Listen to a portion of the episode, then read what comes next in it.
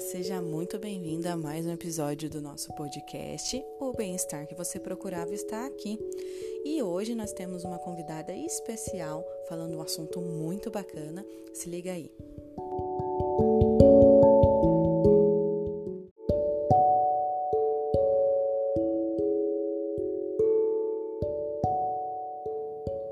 Oi, pessoal. Meu nome é Viviane, eu sou psicóloga e terapeuta integrativa.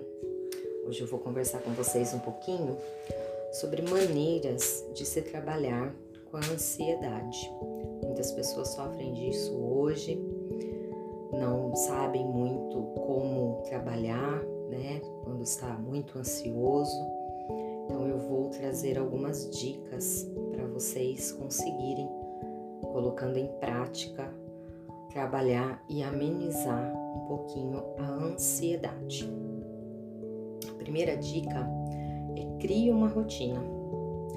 Tenha horários para acordar, almoçar, realizar as suas tarefas e dormir. Faça uma lista com as tarefas a serem realizadas durante o dia. Evite assim a procrastinação. Realize as, essas tarefas com um começo, um meio e um fim. As redes sociais, elas são muito importantes para as nossas vidas hoje, né? Então use-as a seu favor.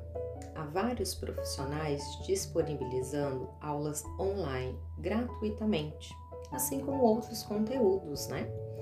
Aproveite isso para se exercitar, para meditar, praticar um yoga, descobrir um hobby, um novo curso, enfim, se abasteça de conteúdos bons e positivos. A alimentação e os cuidados pessoais também é muito importante. Priorize alimentos saudáveis e cuide de você. Faça barba, esmalte as unhas, hidrate o cabelo, faça aquela make que você está querendo há tempos inicie uma atividade que lhe traga prazer.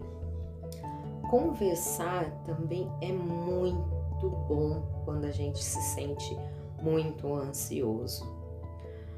Se você está se sentindo sozinho, se você está se sentindo isolado, há uma infinidade de aplicativos hoje disponibilizados gratuitamente que realizam vídeos chamadas e áudios Use esses recursos para matar a saudade daquele amigo que você não vê há tempos por conta né, da correria do nosso dia a dia. Crie novos hábitos. Quando você cria e segue uma rotina diária, você tem tempo para adicionar atividades que lhe proporcione prazer e bem-estar. Seja solidário. Já pensou em fazer um ato solidário ajudando uma pessoa ou uma instituição? Fazer o bem ao próximo te fará também um bem enorme.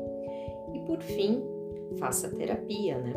Mantenha a sua saúde mental em dia. A saúde mental é muito importante para a nossa vida também, assim como a nossa saúde física.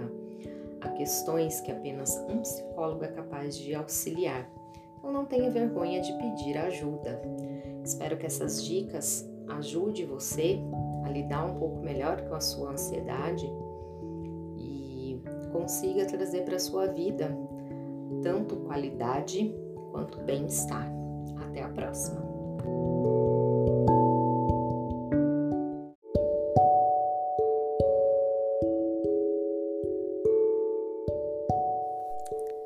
Muito bacana as dicas dela, né? Eu amei e já tô colocando na minha vida.